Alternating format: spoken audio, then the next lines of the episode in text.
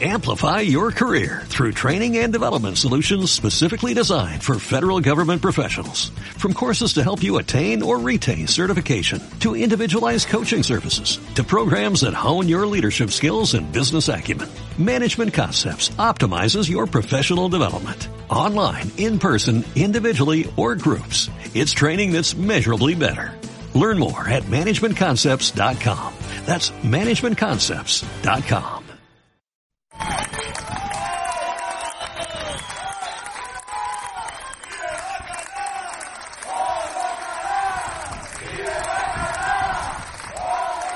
verte en esa lista sí que es duro, sí que, pero ver luego el refuerzo de la gente, de tu entorno, ver a tus compañeros de fábrica, o sea, los que mucha gente con la que realmente igual habías cruzado un saludo, nunca habías hablado, somos 800 trabajadores, no habías hablado con todo el mundo y ver, pues eso, que están contigo a muerte, gente que has conocido, gente que has ido descubriendo, tanto para bien como para mal, al final yo creo que esa parte, en esa parte ha sido muy positivo. incluso, yo que sé, el ambiente, una vez consigamos ganar esto y acabemos entrando todos y el ambiente que se ha creado de equipo entre la gente que está aquí, yo creo que esto va, a marcar un antes y un después. ¿Qué escuchamos, Manu? La entrada al trabajo de unos empleados en la fábrica de la empresa Tubacex en el País Vasco. Crudos días, Javier. Crudos días. ¿Y qué tiene esto de especial? ¿Por qué hemos empezado el programa con ellos? Porque están volviendo a trabajar después de una huelga de 236 días que empezó el 15 de febrero y que ha conseguido que ninguno de los 600 trabajadores de las fábricas se fuera a la calle. La huelga más larga de la historia reciente de nuestro país. Los documentales, de carne, cruda. Vuelven nuestros reportajes sonoros de los lunes, trabajos de largo recorrido, periodismo a fuego lento, que solo es posible gracias a los oyentes que financiáis esta República Independiente de la Radio. Hoy, con Manu Tomillo, hablamos de una victoria de la lucha obrera la última gran huelga, un paro de casi ocho meses que ha terminado con éxito. En época de COVID, muchas empresas han entrado en ERTE o incluso en ERES, y aunque las cifras del paro han mejorado, la conflictividad laboral no ha dejado de existir. Os presento el caso Tubacex, una demostración de que la huelga existe. Y sirve. Y sirve. Para conocer bien esta historia hay que retroceder unos días. Estamos en Yodio, en la provincia de Álava, en un polígono industrial junto a la ría de Bilbao esto que estamos escuchando. Una zona, creo, de muchas fábricas y tejido empresarial. Sí, quería conocer cómo se vive una huelga por dentro, cómo se aguanta tanto tiempo sin percibir un salario y cómo se acaba torciendo el brazo a una multinacional. Bueno, esta historia también quiero escucharla yo. Así que a las 6 de la mañana quedé en el piquete que realizaban cada día a la puerta de la fábrica. Allí, un centenar de trabajadores se agolpaban a diario para visibilizar su conflicto con la empresa. ¿Y qué te encontraste? Conocí a los trabajadores y trabajadoras que han conseguido parar la producción de dos plantas de Tubacex, una de las empresas de fabricación de tubos industriales más importantes de nuestro país. ¿Por qué empezaron esa huelga? Todo empieza con la pandemia y un cambio en la dirección de la empresa, como me contó Ivonne, que trabaja allí. El primer ERTE yo creo que comienza en mayo, en el que trabajamos un 60, después nos meten otro ERTE hasta final de año, o tres meses más, en el que ya bajan el, el porcentaje de trabajo al 40%, después nos meten el ERE con el ERTE, y después ahora nos han metido otro ERTE hasta final de año, en el que deciden que 150 personas deberían de ir a la calle, sin nombres y apellidos y nosotros decidimos eh, comenzar una huelga indefinida que... De una planta de 600 personas querían despedir a 150, es decir, un cuarto de la plantilla. Sí, y fue ahí cuando decidieron decir basta, un conflicto que para Hitor fue una sorpresa. No pensábamos que iba a ser hasta un conflicto tan bestia como el que ha sido, ni por supuesto que íbamos a durar 225 días que se cumple, ¿no? Evidentemente pero sí que veíamos que venía un conflicto. No creo que nadie quiera plantearse una huelga de tan largo recorrido, además. Sí, siempre se ha dicho que es la última de las herramientas para negociar en un conflicto laboral. ¿Y por qué la convocaron entonces? Porque prácticamente no tuvieron otra opción. Entonces, el día 11 de, febrero ya nos pusimos en, huelga. Eh, hasta el día 18 de marzo no había una lista como tal, pero bueno, pues todos estábamos... Eh, al final como hubo una unión sindical que en una empresa como esta de la que no la habíamos tenido en muchos años pues tú te das cuenta de que, de que al final hay que salir, o sea que, que, la unión es lo único que te puede salvar y, es lo que, por lo que estamos fuera. Casi nos empujaron ellos a salir, porque de los hijoputas que eran, nos empujaron a salir. Les empujaron a una huelga quienes tienen el control de la empresa. Eh, casi es un chantaje. Sí, además, mientras se declaraba el ERE, que quería despedir a un cuarto de la plantilla, la dirección anunciaba beneficios. O sea, si nosotros hubiéramos tenido dudas del estado de la empresa, pues al final te genera dudas. Pero esta gente, la dirección, se ha cansado de decirnos que tenían 190 millones de euros en caja, que la fábrica estaba bien, que teníamos un futuro prometedor, que teníamos, o sea, llevaban cuatro años vendiendo eh, que éramos la hostia y de repente nos quieren dar una hostia. Entonces, eh, esto no es así. ¿Cómo se pasa de declarar que tienes 190 millones de euros en caja al anuncio de un despido masivo. Según la compañía, la pandemia le obligaba a estos recortes. En el parón de las fábricas encontraron la coyuntura perfecta para poner sobre la mesa ese plan de ajuste. Ivonne tiene una teoría al respecto. Creíamos que era injusto y, y teníamos que llegar a un acuerdo. O sea, no, no se podía permitir que una empresa, simplemente por el hecho de que le apetezca, eche a 150 personas. Porque le apetezca, porque no es algo que venga de hace cuatro años y ves que esto aún así, aún así. Puede aprovechar una pandemia que no. es, llega la pandemia y de repente surge, eh, o sea, le sobran 150 personas. No es normal. Porque la excusa es la pandemia. Sí. Nosotros que Sí, sí, que claro, estamos sí. todos parados en casa y... Sí, nosotros tenemos un lema que es eh, no es COVID, es codicia. Un gran lema. Sí, estamos hablando de un ERE que ha sido declarado nulo hasta en dos ocasiones por el Tribunal Superior de Justicia del País Vasco y la empresa nunca ha querido acatar la sentencia. El problema de la justicia en España no es solo su lentitud, sino la dificultad de hacerla cumplir cuando te enfrentas a quien tiene poder. Sí, frente a la posición de la empresa, la comarca se volcó con los trabajadores. Así lo vivía Unai, uno de los posibles despedidos de Tubacex.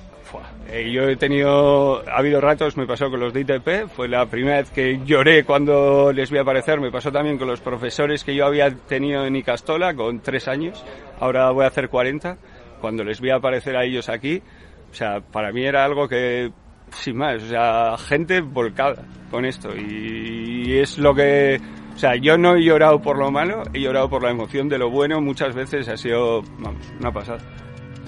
Se le quiebra la voz incluso, y Mm. cuánto emociona escucharle. Bueno, hemos contado que Tubacex es un grupo empresarial eh, afincado en Álava que fabrica tubos a gran escala. Pero ¿para qué se usan y dónde? Deja que nos lo cuente Unai.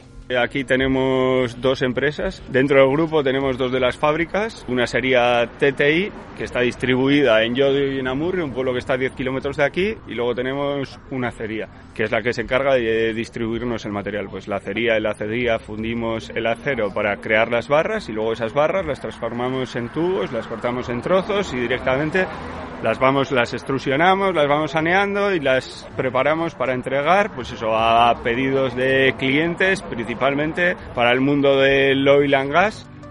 Tubos para transportar gasolina y gas. O Mm. sea, esto es un negocio bollante. Sí, según datos de la compañía, el grupo Tubacex facturó el año pasado 500 millones de euros en ventas y cuenta con plantas de producción en Estados Unidos, Canadá, India, Tailandia, Arabia Saudí, Dubái, así hasta 20 en medio mundo.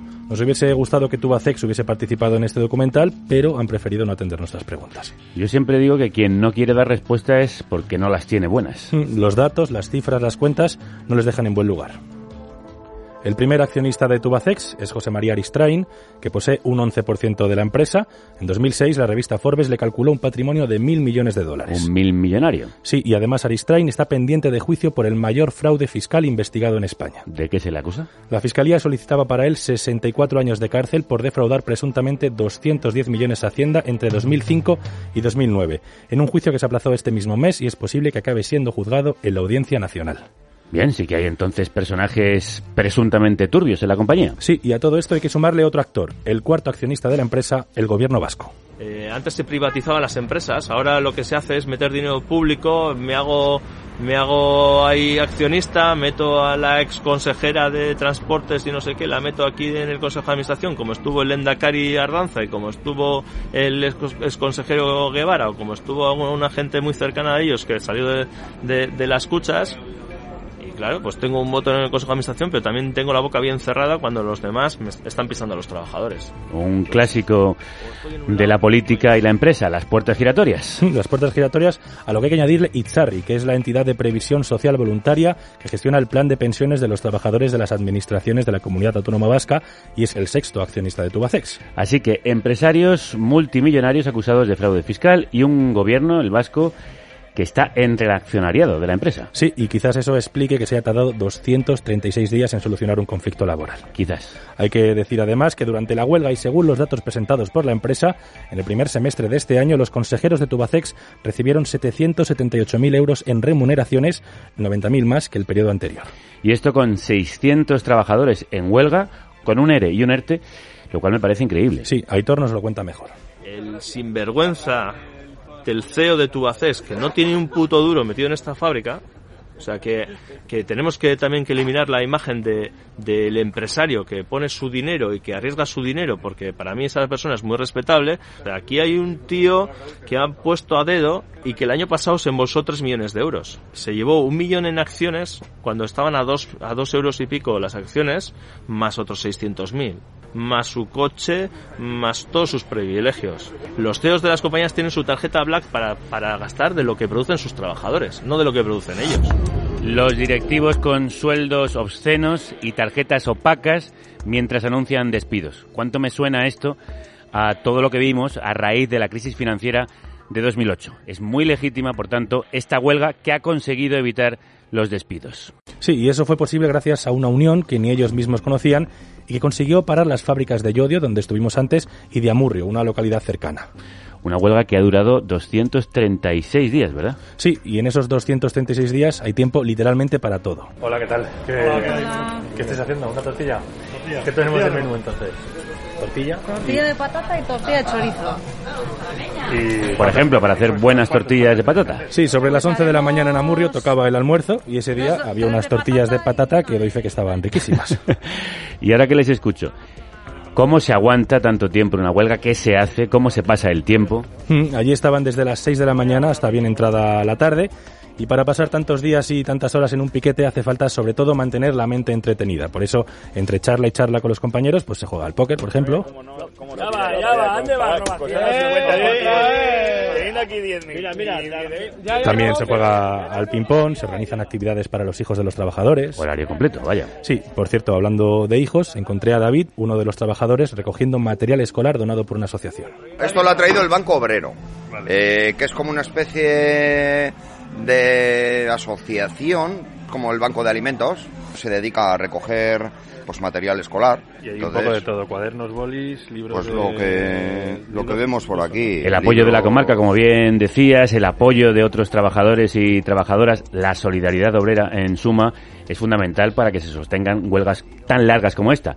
Imagino que es imprescindible, además, este tipo de ayuda para gente que ha estado sin cobrar todo este tiempo. Sí, como me decía David, se hace muy duro aguantar tantos días. Es un camino muy duro el que hay que hacer, no solo a nivel personal, sino con la familia. Caso mi mujer, mi hija, mis padres, que esta situación la pueden haber vivido, pero hace muchos años. Y, y, ahora, pues siempre ese proteccionismo de padres a hijos, aunque, aunque ya seas un adulto de 47 en mi caso, les tienes que hacer comprender que, que, que hay que estar tranquilos, la situación es la que es. Nadie quiere que esto llegue al punto que hemos llegado. Eh, nadie Me quiere decía Sergio, uno de los que iba a ser despedido, que cuando le dijeron que le iban a echar, se le vino el mundo encima. Se ve cuando aparece su nombre, ¿verdad? Pues uno de los momentos más duros de tu vida todas las papeletas me apuntaban. Pero bueno, siempre tienes la ilusión un poco de, de, bueno, esto no, no va a ser tan duro, no va a ser tan duro, no van a ir tan a fuego, nos necesitan, no hemos hecho nada para estar ahí. Además, tras tantos días de huelga, negociaciones, pues se hace duro y largo para los trabajadores. Demasiado larga en el tiempo, sí, sí, porque pesa, pesa muchísimo, muchísimo. Eh, las familias, eh, muchos comentarios, eh, pasamos muchas horas aquí hablamos de muchísimas cosas, eh, hay muchas diferencias entre nosotros, eh, entonces pues bueno, hay, hay que limar, todo eso hay que ir limándolo, porque nos debemos a una unión. Imagínate, Para- para Javier, casi ocho meses, muchísimas horas en el piquete, hay cansancio y, y es imposible desconectar. Tenemos unas anécdotas desde, desde siempre, ¿no?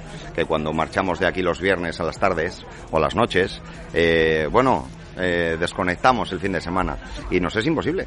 Es imposible desconectar. El fin de semana sigues pensando en esto, sigues pensando en la gente, porque al final uno no piensa solo a nivel individual. Cuando, cuando llevas tanto tiempo conviviendo con, con las mismas personas, ¿no? Eh, mm, pensamos muchas veces en, en el colectivo. Eh, La fuerza del colectivo, que- eso es lo que, que sostiene la lucha, claro. Sí, y eso, como me dice Sergio, saber que te van a despedir es, digamos, complicado. Hay que ser claros, o sea, esto es duro para todos, pero estar en la lista es una putada, es una putada. Entonces, bueno, una mezcla de emociones, brutal. Eh, ¿Qué he hecho yo para merecerme esto? Todos los días voy pronto, todos los días salgo tarde, todos los días cumplo con mi trabajo lo mejor que puedo, eh, mantengo eh, buen ambiente en el trabajo, no me meto en líos.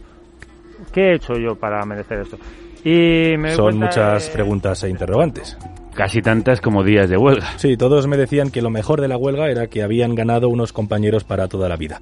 El compañerismo que se respiraba en los piquetes de Llodio y Amurrio era increíble. Ayer pues saqué fuerzas de mi flaqueza y, y me presenté en el piquete de Llodio. Estoy hablando con una chica, una chica que yo conozco hace, hace muchos años. Ella no es una persona despedida, es de las pocas personas que se ha quedado dentro de las oficinas. Dice, David, mi sentido de lucha no es, no es porque hayan despedido a compañeros, que también, es porque yo, como persona trabajadora de esta fábrica, lo siento así. Siento que hay que pelear y que es mi momento, que tengo 48 años. Ojalá más trabajadores y trabajadoras sintieran lo mismo, que hay que pelear por eh, el puesto de trabajo, por la dignidad laboral. Qué emocionante escuchar esa solidaridad. Sí, una solidaridad que hace que ninguno pensase en dejar la huelga. Así me lo contaba Sergio. No, jamás. Jamás y algún día quiero decirle orgulloso a mi hijo que yo estuve aquí y que cuando él estaba, eh, yo, su aita se estaba luchando por, por mi futuro, por el futuro de mi familia y por el futuro de la gente que vendrá. Que esto no solo por nosotros, es por nuestros hijos, sobrinos, los mismos hijos de los chinas que nos apalean, algún día querrán entrar en una fábrica con unas condiciones dignas. Y si todos aceptamos Porque también esta lucha ha tenido muchos sinsabores, eh, mucha dureza, eh, el ataque contra los piquetes, ¿no? Eh, esta lucha es por ellos, por su trabajo, pero es por los derechos de todos y de todas. Mm, Y eso que aguantar tantos días sin cobrar el sueldo no es nada fácil. Durante estos siete meses de huelga llevamos en casa que sobrevivimos, bueno, por los ahorros y por la cucha del sindicato. La verdad es que es lo... porque aunque va bajando los ahorros y en algún momento se acabarán, pero bueno, por lo menos estás tranquilo. No tengo ese problema también de no llegar a fin de mes, que eso es un problema añadido para muchísima gente.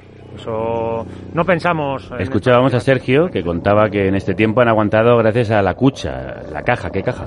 Pues son las cajas de resistencia que tenían los sindicatos o la que organizaron los propios trabajadores. Básicamente esto se creó pues cuando al inicio de la huelga eh, los servicios mínimos que impuso la, la empresa consideramos que fueron abusivos, ¿no? Pues con las plantas paradas eh, estaban entrando cantidad de personas a, a trabajar, entonces eh, nos parecía desproporcionado. Entonces planteamos que bueno todo aquel que entrara de, de manera voluntaria y simbólica pues fuera metiendo a esa hucha que, que pusimos ahí junto al, al cartel pues una cantidad X al día, pues 50 euros o la mitad del salario de lo que cobrara ese día.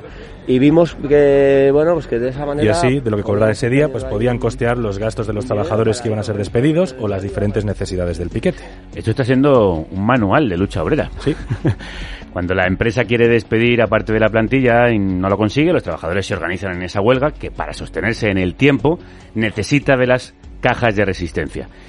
Y al final, ya lo hemos dicho, triunfa, un éxito en toda regla. Sí, y el apoyo que obtuvieron sobrepasó toda expectativa. sentimos la necesidad de que un montón de gente del Valle de Ayala, de la comarca, se había volcado con, con esta lucha y nos querían hacer eh, nos querían hacer donaciones, aportaciones. Entonces, bueno, las donaciones venían de cualquier tipo de colectivo, de gente que venía paseando por aquí, de los bomberos, de protección civil, de empresas cercanas, Tubos Reunidos, Inausa, etcétera, etcétera. O sea, ha sido un goteo impresionante desde aquel entonces. Y vimos que se nos quedaba pequeña ya la hucha, que había que darle una forma, bueno, había que tener un número de cuenta, digamos, porque mucha gente nos quería hacer bizum, nos quería hacer transferencias de cualquier punto de- del Estado. Entonces, que vimos la necesidad de fundar una asociación. Todo el pueblo sintió que tenía que aportar. Sí, sí, sí, se me ponen los pelos de gallina todavía cuando veía a 80 a 100 compañeros de Tobus Reunidos que venían aquí una mañana según habían salido del turno de noche de trabajar directos aquí y habían hecho una colecta en un sobre de X mil euros y decías, hostias, y esta solidaridad y al día siguiente era otra empresa y al día siguiente era un colectivo y al día siguiente era el, el jubilado que salía a pasear y dejaba 50 euros y decías, hostias.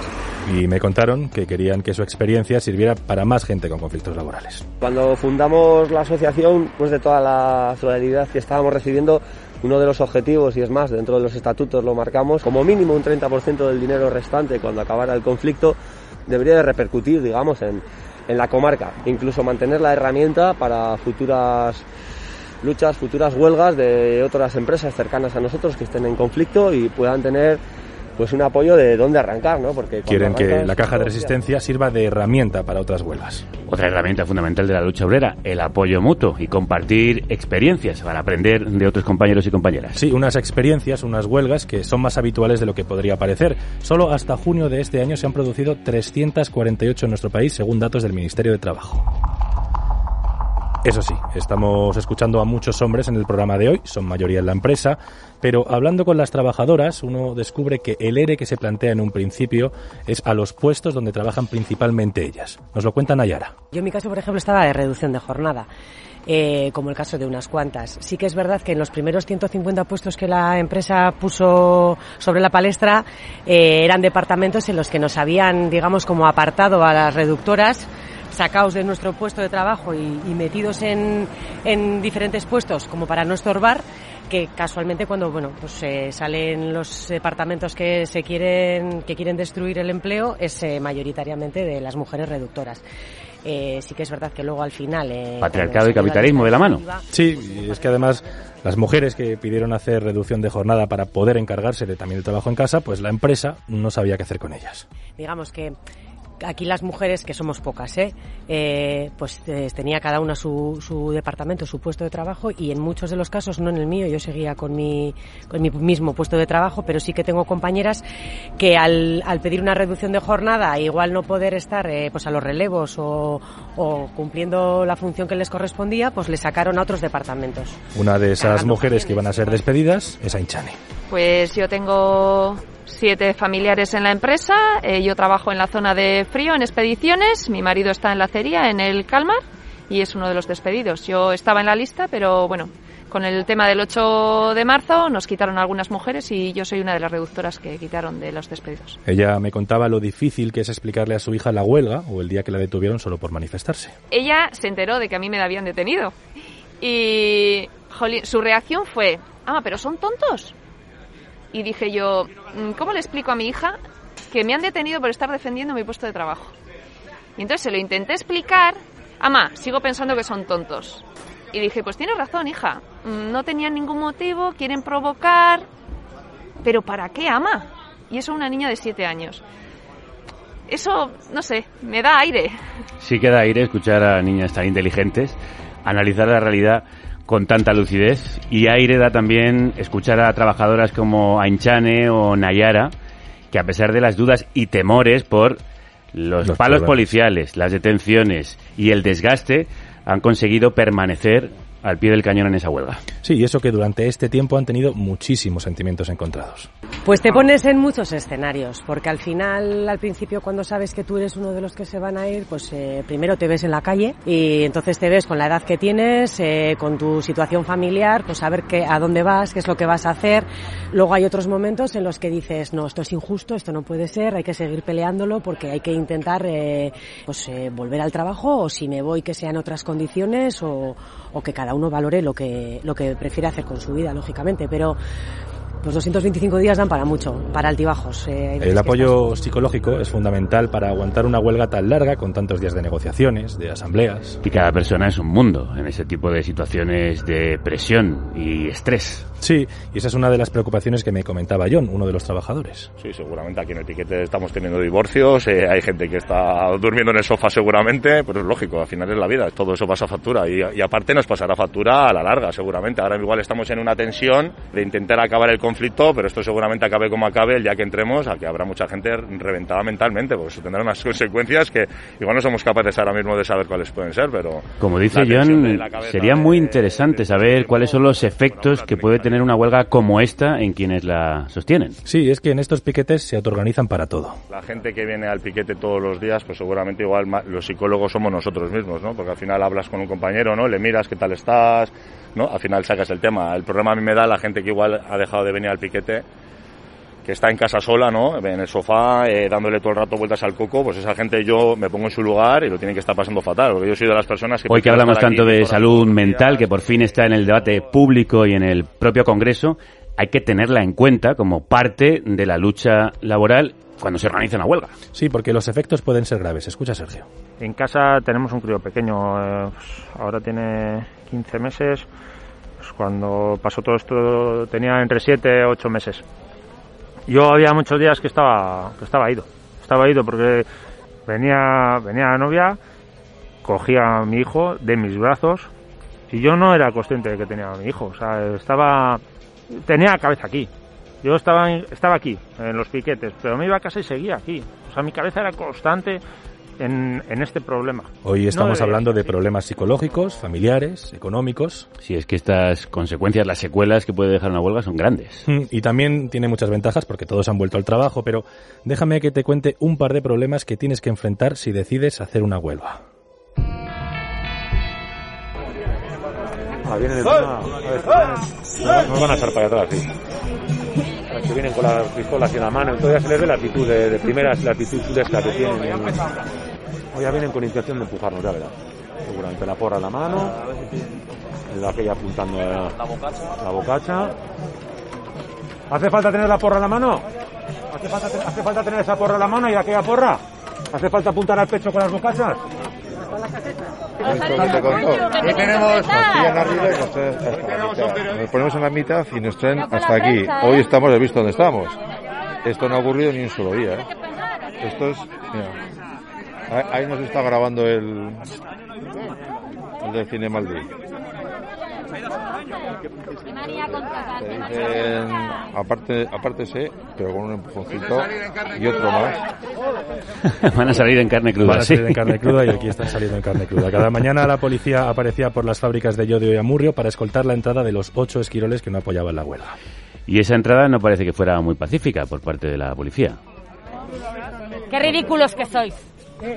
Por eso estamos aquí, porque no nos dejan hacer El todo. protocolo dice que no tiene que tener el dedo en el gatillo. A mí me puedes tratar de, a mí me, puedes tutear, me puedes tutear, pero, pero, el, pero el protocolo dice que no tiene que tener el dedo en el gatillo. Este señor me está mirando fijamente, amenazante y apuntando con el, y teniendo el dedo en el gatillo de la bocacha. Usted a mí me deja en paz. Yo diré lo que se me ponga, mientras no falte respeto de nadie, diré lo que se me pongan los cojones, ¿vale? Diré lo que se me pongan los cojones. Y por mucho que me trate, tratar de usted no, tratar con, no es tratar con respeto. Y tratar con esa chulería, con esta prepotencia, no es tratar con respeto. Tener el dedo en el gatillo con, con una escopeta para intimidar no es tratar con respeto. Es tratar de forma irrespetuosa. ¿Vale? Y con esa chulería más todavía. Estás aprovechándote de ese puto uniforme para tratarme con chulería. No voy para allá. No voy para allá. No voy para allá. No voy para allá. Que no voy para allá. ¿Qué está pasando ahí? Ahí escuchábamos cómo se llevaban a Julen solamente por decirle a uno de los policías que llevase el arma apuntando al suelo, porque como escuchábamos estaba apuntando a la gente. Lo que marca la ley es que tiene que apuntar al, al suelo y se lo llevan detenido. Sí, se lo llevan detenido por esa, esa protesta que hemos escuchado, estábamos grabándolo precisamente en ese momento, y es que a veces en los piquetes se viven momentos de tensión con la policía, como me recordaba Inchane cuando le detuvieron por estar en huelga. Sí, porque veo que ellos tienen carta blanca. Ellos pueden empujarte, pueden insultarte, pueden hacerte daño. A mí me lesionaron, de hecho, el día que me detuvieron. Tengo todavía secuelas y veo que no pasa nada. O sea, yo estaba pacíficamente en una concentración legal, me golpearon, me detuvieron, esposándome, desnudándome en comisaría, como un auténtico terrorista. La sensación es, ellos pueden hacer todo y yo no me puedo defender. Mi palabra vale menos que la suya. Las actuaciones policiales, y muchos y muchas lo hemos vivido, a veces utilizan un exceso de fuerza. Sí, todos hemos visto varias, ¿verdad? Para los trabajadores de Tubacex, el problema viene cuando se producen estas detenciones, cargas policiales, y los medios de comunicación lo cuentan a su manera. Fue una crítica recurrente que me hicieron estando allí, la manipulación mediática. Los medios de comunicación afines al PNV eh, y al PP, pues desde el Grupo Vocento, eh, el Correo, eh, el Crónica Vasca, eh, el DEIA, Diario de Noticias de Álava, es que el- el- la lista es interminable de, de medios de comunicación que, que ellos pueden con, con lo que ellos pueden manipular a la opinión pública. Eh, claro, en esta zona, por ejemplo... Son grandes medios de comunicación alineados con grandes empresas, con ideologías concretas y con el gobierno vasco. No sé por qué no me sorprende.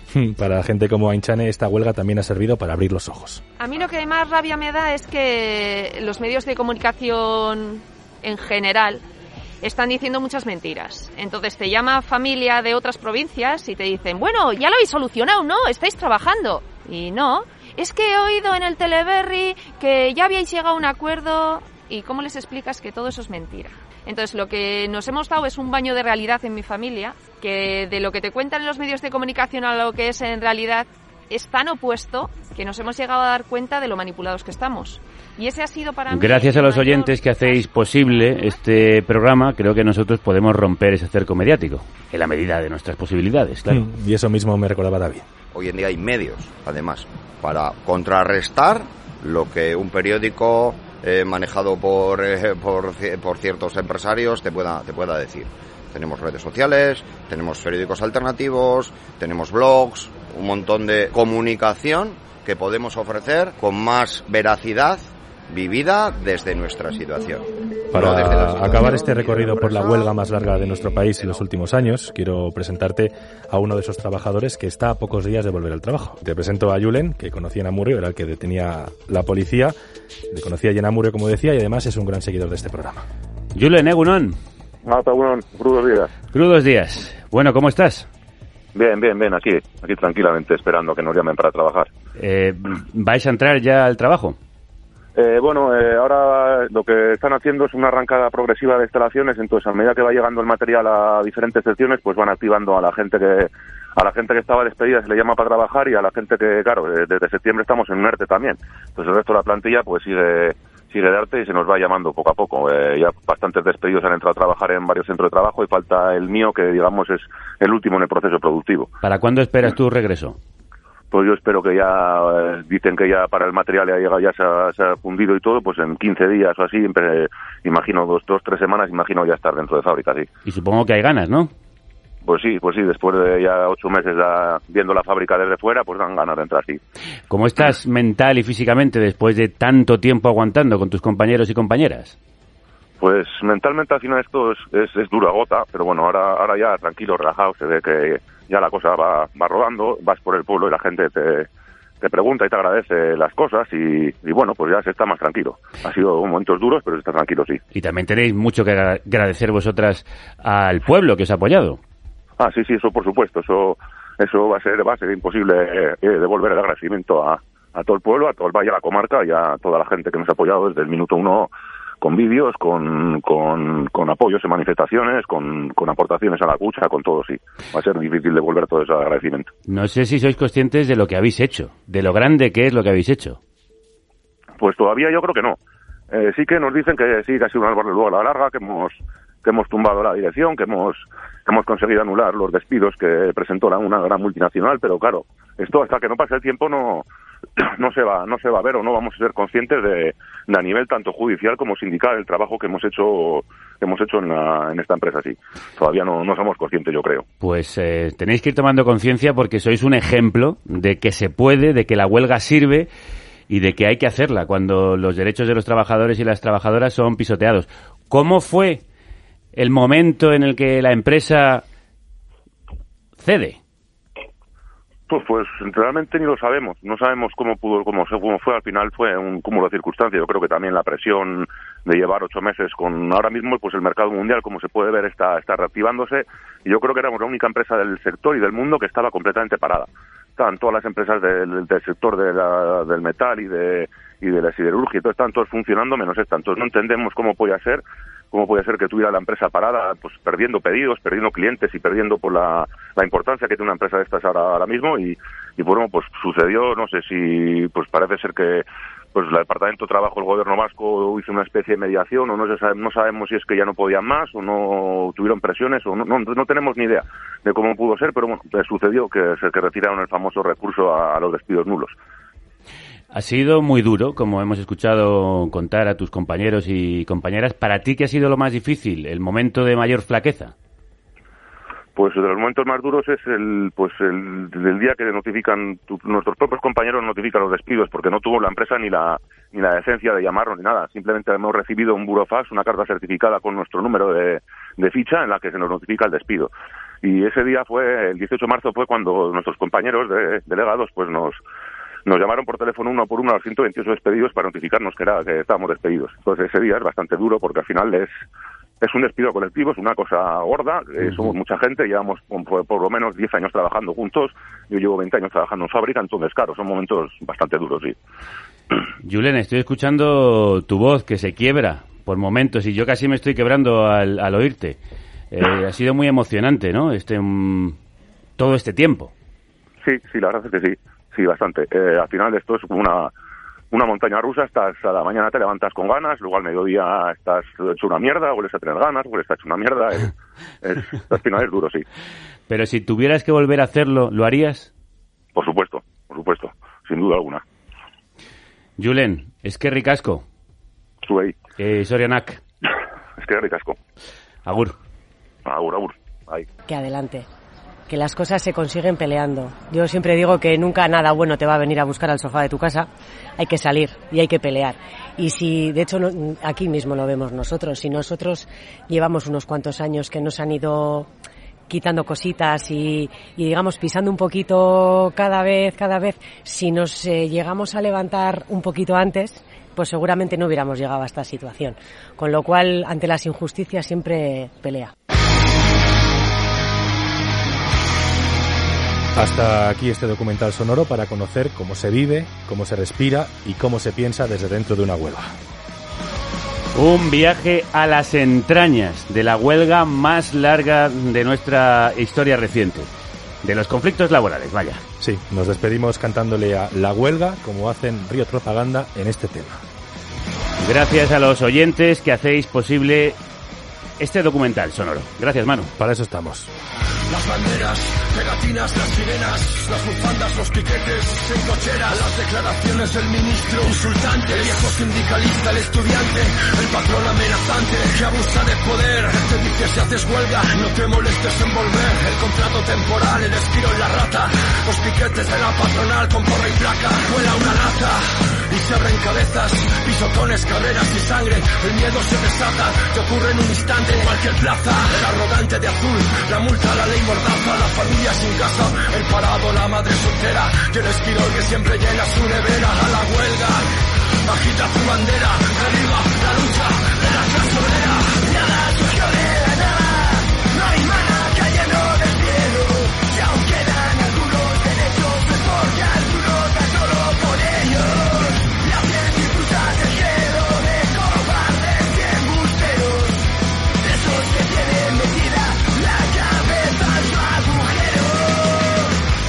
de la noche comienza la huelga, piquetes en la puerta de Merca Valencia, aquí nadie entra, derecho al trabajo, eso buscamos para los millones de parados, esquirón esclavo y orgulloso de serlo, el culo del patrón suele ser su alimento y va con el cuento de que las huelgas nos sirven, que alguien le explique por qué no ocurran los findes y es triste que dentro del mundo obrero muchos desisten por no perder un día de sueldo, luego les despiden y qué sucedió, que si luchas vive, no metes miedo al patrón, la sensación de equiparar las fuerzas, la libertad que genera una lluvia de piedras, la libertad de salir a ganar, la libertad es el alma de un día de huelga general.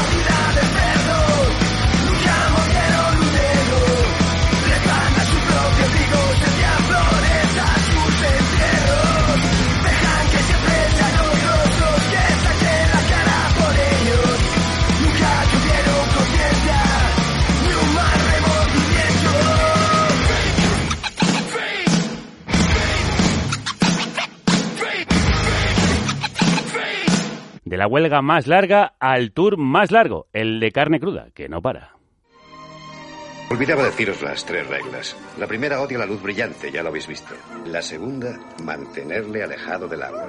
Y la más importante de las tres, nunca debe comer después de medianoche. Mojados por el agua de la costa de Galicia Al sol de la ría de Arousa. y atiborrados de buena comida galega, Carne cruda se convierte en un programa.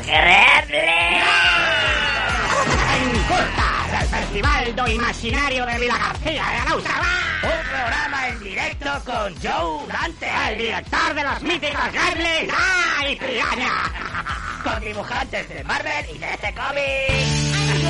Y con la música en directo de Killer Marvel. Un programa terroríficamente fabuloso. El viernes 29 de octubre a las 8 de la tarde. En el auditorio de Vila García de Arauza. ¡Entrada gratuita! Hasta completar aforo. Reserva ya en carnecruda.es. La República Independiente de la Radio.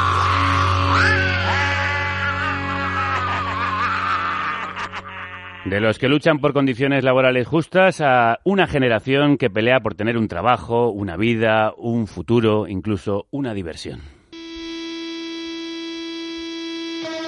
Lo lleváis, lo lleváis, lo lleváis crudo, crudo. Lo lleváis crudo. Lo lleváis crudo. Una sección en plan, En plan, en plan. en plan tertulia. En plan random. Sí, totalmente random. Por fin un espacio sin boomers, en carne cruda. ¿En qué? Que no te catas. Boomer. ¿Qué? Que yo soy generación X, chaval, entérate. Ok, boomer. Que falta calle. A mí me renta más. A mí me renta más. Me renta más. Aquí está el viejuno de la generación X que va a hablar con la generación Z. Vuelve el ocio nocturno masivo y el mundo de los adultos dirige su dedo acusador hacia los jóvenes, a los que ya culpó de irresponsables en la pandemia.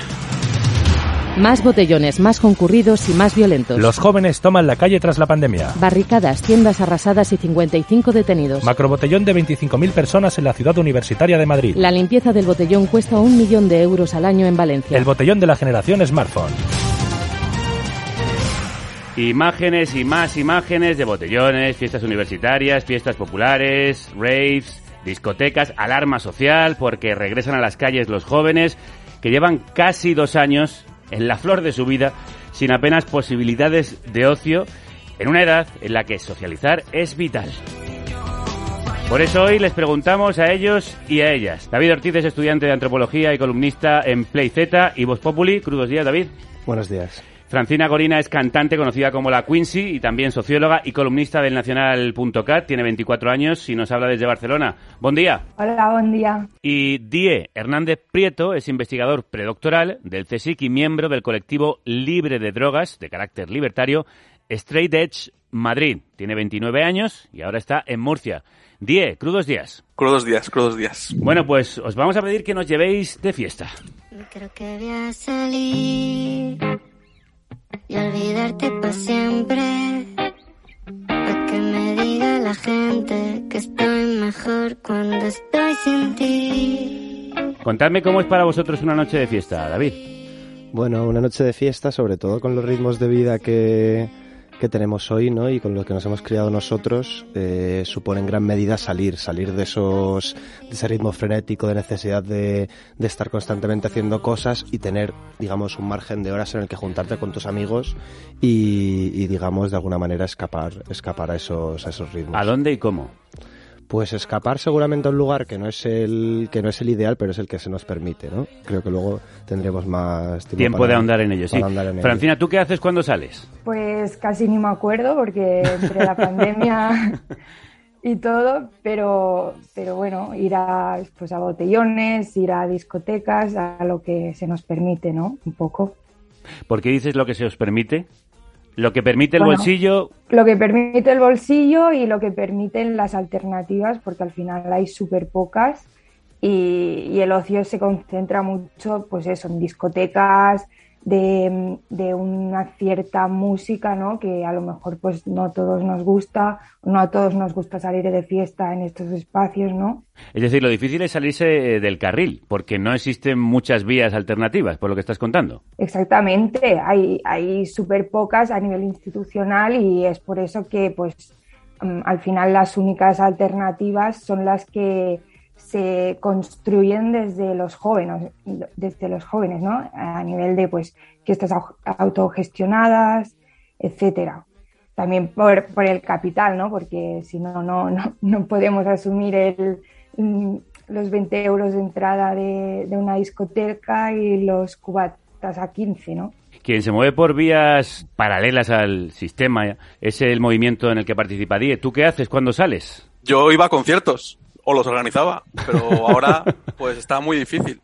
Eh, dado que las restricciones con la pandemia han sido para todo en general, se ha aprovechado, bueno, se puede hablar de varios casos de centros sociales en Madrid, que yo vengo de allí, eh, que fueron aprovechando un poco la pandemia eh, más rápidamente desahuciados.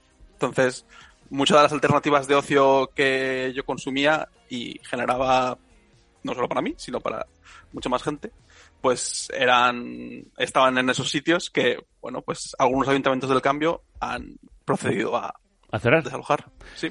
Aparte de ir a conciertos, ¿qué sueles hacer o qué solías hacer antes de la pandemia? Pues siempre te juntas, ¿no? En, en los parques. Es verdad que las discotecas con el movimiento que llevamos es un poco más complicadas, porque yo creo que todos los estímulos están preparados para solo ser soportados por alcohol o con sustancias similares. Entonces, eh, la cosa se complica. Entonces, están las charlas, están los comedores, están los cenadores.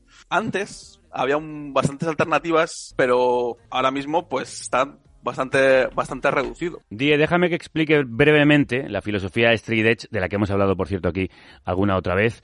Es un movimiento que nació dentro del hardcore punk, encabezado por grupos como Minor Threat, y que se basa en el compromiso de abstenerse de beber alcohol, fumar tabaco o consumir drogas, y en algunos casos también implica el veganismo o no mantener relaciones sexuales fuera de la pareja. Es, digámoslo así, una especie de nuevo ascetismo de carácter político. ¿Lo he contado bien? Bueno, hay, hay muchos matices ahí, pero sí, más o menos. Lo siento, es que es que suena fatal lo de las relaciones sexuales y creo que es algo que hay que matizar siempre que se pueda. La historia breve es que surge como una respuesta al punk. Al punk autodestructivo que vendían los Sex Pistols, la famosa frase esta de vive rápido, muere joven y deja un bonito cadáver. Pues hay una gente en los 80 en Estados Unidos que se da cuenta de que eso pues no mola, o sea que no sirve para construir alternativas de vida y, y dentro de eso están las relaciones sexuales como un medio para olvidarse de todo lo que pasa a tu alrededor. Entonces, invertir solo energía en eso implica que no vas a hacer otras cosas. Y de ahí sale un poco la crítica. Luego hay gente que lo ha tergiversado a su manera para llegar a cosas de matrimonio y bueno, pero del- la mayoría del movimiento Straight Edge no va por ese lado. Pues me gusta eh, el matiz, creo que ya se entiende mejor. Tengo que preguntaros por los macrobotellones. Eh, David, ¿qué pensáis cuando veis en la tele estas imágenes y el constante bombardeo de disturbios, detenciones, caos en las calles? Bueno, yo creo que se pone el foco principalmente de una forma errónea, porque se pone el foco en el peligro, digamos, en, en la situación de descontrol, cuando, en primer lugar, en el sentido de salud pública es lo normal, ¿no? Eh, teniendo en cuenta el porcentaje de vacunación, pero sí me parece interesante ahondar en el asunto de los disturbios. No creo que haya que evitarlos, sino que creo que es precisamente donde hay que profundizar, porque creo que tiene mucho que ver con nuestras condiciones objetivas de vida y con cómo nos relacionamos con ella. Y que aunque no sea, digamos, una protesta, una demanda políticamente explícita, sí tiene mucho que ver con cómo estamos viviendo, con cómo hemos vivido los últimos dos años y cómo vivimos esta situación pues de precariedad, de trabajo, de inaccesibilidad a la vivienda, de un modelo de ocio que ya no es solo el, la situación del alcohol, sino que son las casas de apuestas, que es el modelo de barrio y de ciudad que tenemos. Y por lo tanto que haya, que haya cientos de chavales, por, lo- por ejemplo, en, en las calles de Barcelona, eh, quemando coches a las 3 de la mañana, no creo que sea solo eh, ganas de divertirse, sino que creo que es un problema, un problema social, digamos. Eh, Es el síntoma. es- exacto, efectivamente. Y, y de unas condiciones, de unas condiciones de vida que tenemos a las que nos empuja el sistema, que nos empuja a unas vidas imposibles y que esto digamos que son pues explosiones, ¿no? Y que a partir de ahí habrá que ahondar, profundizar, entender y tratar de, y tratar de, desde las altas esferas, ejercer políticas públicas que, que solucionen algo. ¿Y eso cómo se hace? Pues principalmente escuchándonos, en primer lugar, y en segundo, seguramente retrocediendo en esta oleada de políticas neoliberales y privatizadoras del barrio, de la ciudad, eh, de la sociedad. Eh, sabemos perfectamente, los políticos saben perfectamente que no podemos acceder a una vivienda. Los datos eh, lo dicen y no les importa, o sí, o sí les importa, pero les importa más la opinión de los fondos buitre, por ejemplo. Entonces, sabiendo las condiciones de vida a las que nos están, se nos están empujando a los jóvenes, eh, probablemente empezar a actuar es una de las primeras soluciones para acabar con estas, con estas explosiones, digamos, que cada ciertos meses se producen en nuestras ciudades. Eh, Francina, se magnifica el fenómeno porque a mí me recuerda a veces cuando escucho las noticias, cuando se hablaba de la ruta del bacalao en los años 90 y también parecía un lugar de caos y perdición, donde todo el mundo se mataba en las carreteras porque iba puesto hasta las trancas, que no es que no sucediera, pero no era absolutamente todo. Exacto, yo creo que sí que se magnifica. Eh, de hecho, es- bueno, mm, durante las 10 horas o 8 horas que puede durar esta fiesta, ¿no? Se busca la imagen conflictiva, donde mm, se acompaña de mensajes súper criminalizadores para los jóvenes, ¿no? Y, eso implica que, no se pueda llegar al, conflicto, al conflicto de fondo, ¿no? Que como, como decía mi compañero, es eso, hay un malestar social que se está expresando, que hay una problemática muy grande en torno al ocio nocturno que no se contempla, ¿no? Si solo expones estas imágenes. Entonces, yo creo que, se tienen que construir espacios seguros para todos y que mm, desde los medios hay que visibilizar que, que, ocurren agresiones homófobas, machistas, ¿no? que ocurren estas cosas, pero se tiene que señalar todo, ¿no? Ocurren en estos espacios, pero ocurre muchísimo también en espacios eh, institucionales, en discotecas, ¿no? No sé. Eh, Die, ¿tú qué piensas de los macrobotellones? O sea, comparto o sea, 100% lo que han dicho mis compañeras. Pienso que son un reflejo de una presión ejercida por un sistema que, que, nos aboca pues, a solo poder salir por ahí. Pero también creo que hay un aparato mediático muy importante que lleva siglos desarrollándose, que te impulsa a pensar que beber mola, que fumar mola, que tal. Entonces confluye a decir, es que esto es lo que, lo que puedo hacer. No tengo otra alternativa. También entiendo que después de las restricciones que ha habido tan fuertes, la manera de expresar el hecho de que la juventud haya sido de los sectores poblacionales más desoídos hace que salga con más fuerza y acabe pudiendo generar pues los disturbios, todas estas cosas que al final son lo más es lo más mediático o lo, o lo que más se ha recogido en los medios. ¿Esos disturbios creéis que mm, proceden de cierta frustración? Sí, completamente. Yo pienso, en primer lugar, que en, el, en, la medida en que vivimos en un, es, digamos, una especie de espacio sin mundo, como lo, de, como lo han definido algunos autores, que lo que viene a significar es que entendemos determinadas violencias que vienen del sistema y no sabemos atribuirles eh, un sentido, ¿no? Y las sufrimos eh, de una forma constante. Al mismo tiempo, protestamos contra estas mismas situaciones con una violencia que también se expresa sin sentido de alguna manera. Y esto se ve muchas veces, se vio con los disturbios famosos de cuando el toque de queda, se vio con los disturbios de Pablo Hasél que se extendieron durante días y durante ciudades y ya incluso perdieron como lo que venía a ser la razón principal, se ve ahora cuando hay disturbios en cada noche de, de, fiesta y yo creo que tiene mucho que ver pues con eso, en la forma en que las violencias sistémicas del, del, del neoliberalismo se expresan, pues en la misma medida se expresan las respuestas de los de los jóvenes. Yo creo, en cualquier caso, que estos disturbios no, no pueden ser una solución a nada, sino que eh, siempre lo va a ser la, la, organización popular, la organización juvenil, que sepa tejer redes en lo común en la comunidad para transformar, para transformar nuestras vidas de base. Os hemos llamado para reflexionar más allá de esa imagen tópica y repetida de los macrobotellones. Y ya que hablamos de fiesta, vamos a animar un poco este cotarro. Esta noche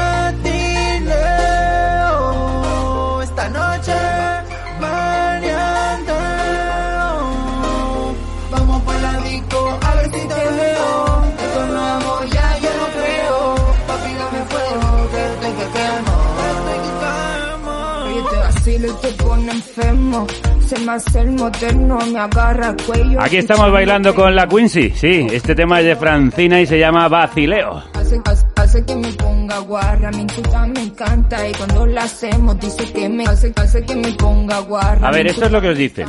No se puede beber en la calle, pero sí en discotecas con entradas a 20 euros o más y copas a 15. ¿Qué mensaje envía esto a los jóvenes en un país donde el 40% de ellos y de ellas está en paro, Francina? Pues envía, de un lado, un mensaje de que se capitalizan las adicciones, es decir, una cosa que nunca he entendido es que no esté permitido consumir alcohol en la vía pública, pero sí en una terraza o en un bar, ¿no? En la misma. Entonces creo que, se están capitalizando las adicciones y por otro lado, todo se trabaja eh, a nuestras espaldas, ¿no? Es decir, se plantean alternativas sin considerar la realidad de los jóvenes, que es que ni nos podemos independizar ni podemos consumir estos precios porque son inasumibles, ¿no? Y también, como antes decía Die, cuesta imaginar, simplemente imaginar otras formas de ocio, ¿verdad? Die, ¿por qué es tan difícil salirse de ese carril que os han marcado? Pues es lo que, un poco lo que comentaba antes, ¿no? Tenemos le, leyendo literatura, la cinematografía, el, la, música, habla del, de la persona triunfadora, que es la que en cuanto tiene un momento de ocio, se pone hasta arriba y se olvida de todo. Que también es una manera de huir de unos problemas que genera la, la sociedad en la que vivimos. Vamos a pinchar algo de Minor Threat.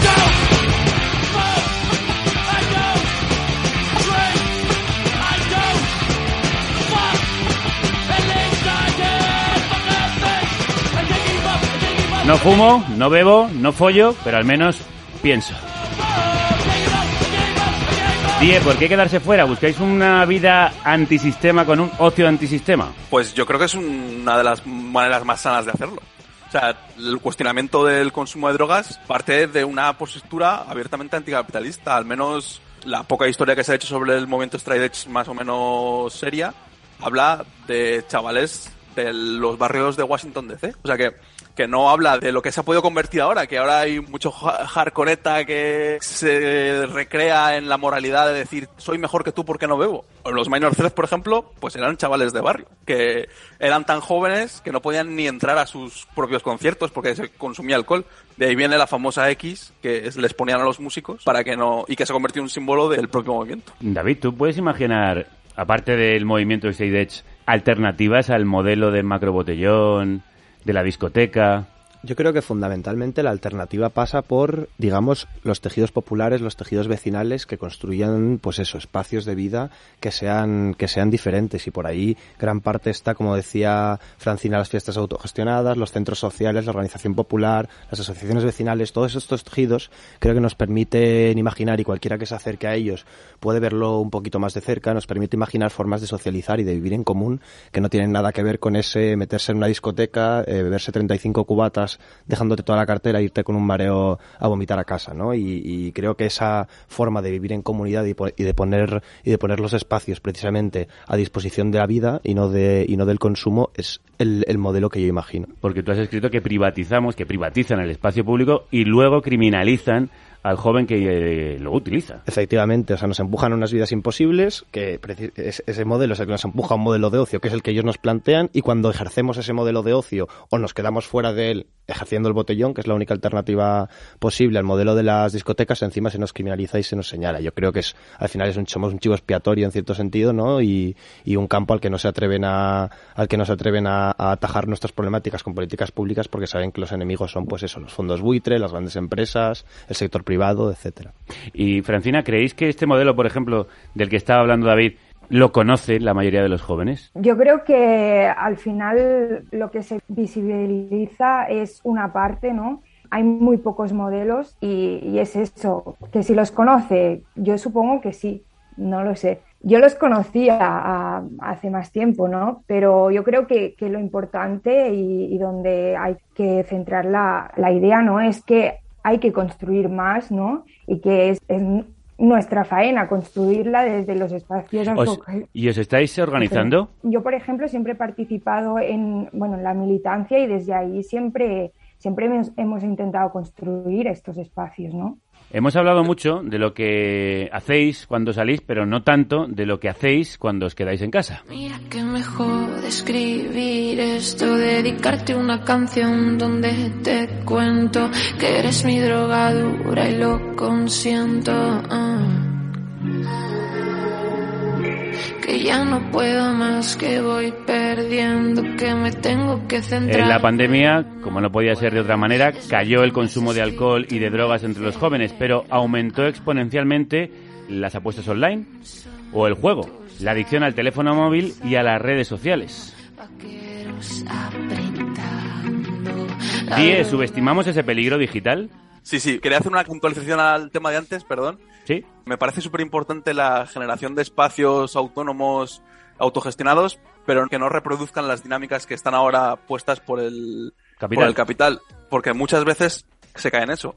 Tú te montas tu fiesta super guay que no tiene financiación externa, pero al final acabas ofreciendo una discoteca. Está muy bien dicha esa puntualización. ¿Subestimamos el peligro digital? Sí, pues lo que, los datos que ha sido reflejando. El tema de las apuestas es peligrosísimo para los barrios obreros. Se ve, ¿no? Que, pues por ejemplo, aquí en Murcia, que Orenes es de aquí, das un paseo por el barrio del Progreso, por el Carmen, por los barrios más populares y está lleno de, de locales de apuestas. Te vas al centro y hay muy pocos curiosamente, porque saben dónde pueden atacar. Y a nivel digital, eso se ha visto a nivel de publicidad, de cómo los algoritmos de reconocimiento iban reconociendo gente más vulnerable a todo esto. Con las redes sociales pasa tres cuartas partes de lo mismo, y con los videojuegos también puede, puede llegar a pasar. Hay un problema grande con eso. Oye, mm, te pregunto también a ti, hemos hablado mucho de lo que se estigmatiza a los jóvenes por salir, pero a los que proponéis una forma de ocio alternativa, sin drogas, sin alcohol, ¿también se os mira raro?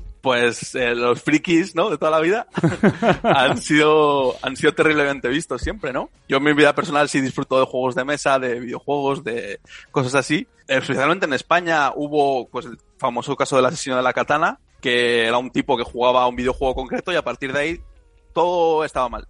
Y ese estigma sigue estando. Por suerte se, ha pon- se han podido ir desarrollando, incluso para la pandemia, pues se pusieron muy de moda los juegos de mesa de toda la vida online. Entonces te juntabas con un montón de gente y jugabas pues al Catán, al Parchís, al Scrabble, cosas así. Esos modelos están muy bien, porque si no compartes esa socialización, acabas cayendo en una espiral que te puede absorber y te puede aislar de la realidad. David, ¿hay una presión para beber, salir? Hay una presión, pero la presión no creo, digamos, no creo que la culpa de esta presión sea como de los chavales, ¿no? Como de joder, los que... No, no, de la propia sociedad. Es como claro, que la manera de socializar cuando pasas a la edad adulta Hmm. es beber. Efectivamente, y además creo que es una presión como de, la, pro- de los, como decía, de los propios ritmos de vida, ¿no? Que te empujan a cuando tienes ese tiempo de, de estar con, de ser con los amigos, de tener unas horas libres, de tal, lo que necesitas es evadirte porque no puedes más. Con, con esto no quiero decir que evidentemente el consumo de alcohol, de fiestas o de, o de cualquier otra droga en, en un contexto en el que tu vida, digamos, es, te sientes bien con tu vida, estás contento y las usas para determinada cosa, pero en el modelo neoliberal actual y de ritmos de vida actual, evidentemente, se nos empuja, ¿no? Yo creo que, que, que se nos empuja, sí. Pues para terminar, os pido brevemente a los responsables políticos que podrían cambiar la manera de ver eh, este país y el ocio de los jóvenes, ¿qué les pediríais? Bueno, eh, muchas cosas, que regulen el alquiler, que empiecen a pensar en, en nuestras condiciones de trabajo, pero sobre todo, más que a los políticos, yo le diría a la gente de nuestra edad que se empiece a organizar, que empiece a, a construir esos, sean sindicatos de vivienda, en asociaciones juveniles, en cualquier tipo de, de organización popular, y yo creo que eso eh, va a ser mucho más efectivo que lo que le podamos pedir a los políticos. Yo también aquí. lo creo. Sí, Francina. Totalmente, totalmente. Trabajar para la diversidad y también, por último, aclarar que hay que habilitar espacios seguros, pero que también es nuestra faena que estos espacios sean libres de homofobia, de transfobia, de machismo y de, de cualquier actitud así. Die, termino contigo. Pues que dejen de generar alternativas o lo que llaman alternativas de ocio sin contar con nuestra realidad material. Mi propuesta es que simplemente funcionen como logística, de te pongo el técnico de sonido, te pongo el tal y el resto te encargas tú y lo haces tú. Y poco más. Sobre todo generar poder popular, súper importante, y sitios libres de, de violencia, de violencias machistas, transfobas, etc. Pues yo creo que no se puede decir mejor. Poder popular, siempre lo hemos dicho, es la mejor manera de que las cosas salgan como queremos. Y nos vamos a poner románticos para despedir con la Quincy, ya que tenemos aquí a una música. Nos despedimos con su música. David Ortiz, Francina Gorina, Di Hernández, muchísimas gracias a los tres. Muchísimas gracias a vosotros. A vosotros. Un abrazo. Muchas gracias. Papi, posa romàntic, ja sé que ets a barri. Digue'm el que calgui, però que això no acabi. Papi, papi, papi. Ai, papi, posa romàntic, ja sé que ets un G, però només tu m'ho fas sentir. Queda't amb mi, ai, papi, fem-ho així. Ai, papi, així. Ai, papi, així. Papi, tu pistola i jo metralleta. Tu vols pussy, el tinc en oferta. Em posa diable, em posa violenta. I això em renta. Crida matadura, nena. Quan em poso sobre i no frena. Si no estem junts, papi, quina pena. Quina pena. Buenos lunes, pero ya queda menos para el viernes. Gracias por poneros románticos con nosotros y nosotros estar al otro lado siempre cuidándonos. Volvemos mañana con un especial sobre los refugiados climáticos, personas que han tenido que dejar su país por culpa de la crisis del clima. Hasta entonces, que la radio os acompañe.